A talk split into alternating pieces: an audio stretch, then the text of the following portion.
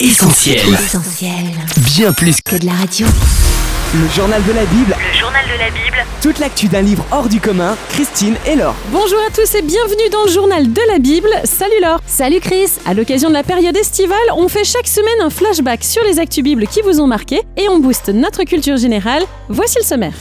Il a apporté le message de l'évangile à des centaines de millions de personnes dans presque tous les pays d'Afrique. On revient aujourd'hui sur la vie de Reinhard Bonke, véritable géant de la diffusion de l'évangile. D'un géant à un autre, il n'y a qu'un pas et Karine nous aidera à le franchir. Salut Karine. Salut Chris, salut Laure et salut à tous les auditeurs. C'est un géant d'un autre genre dont je vous parle aujourd'hui. N'ayez pas peur si vous vous sentez comme David face à Goliath, l'issue n'est pas toujours celle qu'on croit.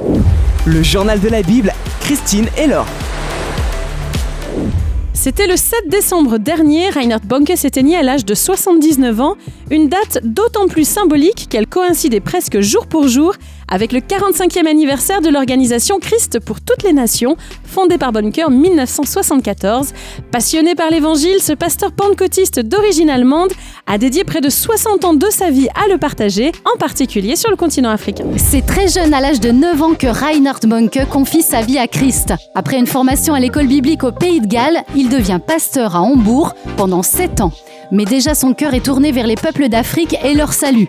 En 1967, il commence donc à organiser ce qui va devenir ses célèbres campagnes d'évangélisation sous tente. Chaque rassemblement attire des foules, si bien que Reinhardt fera construire une des plus grandes tentes mobiles au monde, avec une capacité de 34 000 places, avant d'opter pour des réunions en plein air dans des stades ou des terrains à ciel ouvert. Au départ, on compte plus de 150 000 personnes par réunion. L'engouement est tel que des campagnes de grande envergure seront organisées sur tout le continent, comme celle de Kaduna au Nigeria en 1990, qui permettra à plus d'un million six cent mille personnes d'entendre le message de l'évangile diffusé grâce à une sono ultra puissante sur des kilomètres. Durant toute sa vie, Reinhard Bonke a été motivé par l'envie de faire connaître Dieu davantage. Infatigable travailleur, sa formule est d'ailleurs restée célèbre. Dieu travaille toujours avec les travailleurs et bouge toujours avec ceux qui veulent bouger, mais il ne s'assoit jamais avec ceux qui veulent rester assis. Oui, Chris, c'est ce travail d'évangélisation. Reinhard Bonke a très tôt voulu l'étendre, le démultiplier grâce à son organisation Christ pour toutes les nations, création d'une école de formation, organisation des fameuses conférences FIRE destinées à sensibiliser les nouvelles générations à l'évangélisation et l'utilisation des médias modernes. Comme dans Full Flame, une série de huit films pour partager les principes bibliques, l'ayant soutenu dans son action. Jesus died for our sin on the cross. He opened his arms and he says, Au travers d'environ 400 campagnes d'évangélisation, des émissions de radio et de télévision, d'innombrables événements et de millions de Bibles, livres et de matériel d'études distribués gratuitement, le ministère de Reinhard Bonke a eu un impact sur tout le continent africain. On estime que 78 millions de personnes en Afrique et dans d'autres endroits du monde se sont convertis à Jésus-Christ durant son ministère. On termine avec une autre de ses citations, toujours aussi inspirante. L'Église de Jésus-Christ n'est pas un bateau de plaisance, c'est un bateau de sauvetage. C'est vrai, Chris, et on espère que beaucoup encore pourront monter à bord. On aura l'occasion de reparler à la rentrée de Reinhard Bonke, mais pour l'heure, on profite de l'été avec notre nouvelle chroniqueuse. Grâce à toi, Karine, notre culture générale biblique fait des pas de géant. Le journal de la Bible, le journal de la Bible, Si bon nombre de héros ont inspiré peintres ou poètes, plus rares sont ceux qui ont donné leur nom à une expression populaire. Préparez-vous pour le combat, c'est David contre Goliath. Entre les deux protagonistes, l'opposition ne semble pas très équilibrée. David contre Goliath, c'est un peu le Vierzon Football Club contre le PSG, ou encore le petit poussé contre l'ogre affamé, sauf que les deux héros ne feront pas le même usage de leur caillou, et qu'en général, c'est toujours le PSG qui gagne. Mais qu'à cela ne tienne, il y a dans la vie des batailles qui ne sont pas gagnées d'avance et des vainqueurs qui défient toute logique. Et entre un prétendu petit d'un côté et un prétendu grand de l'autre, la vraie grandeur n'est pas toujours celle que l'on croit. Ah bon? Car c'est bien cela, croire, qui a fait toute la différence dans l'issue du combat.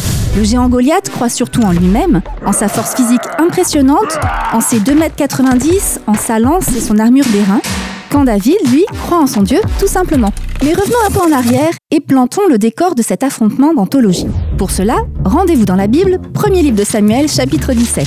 Une zone de combat et deux armées ennemies, à ma gauche les Philistins, à ma droite les Israélites.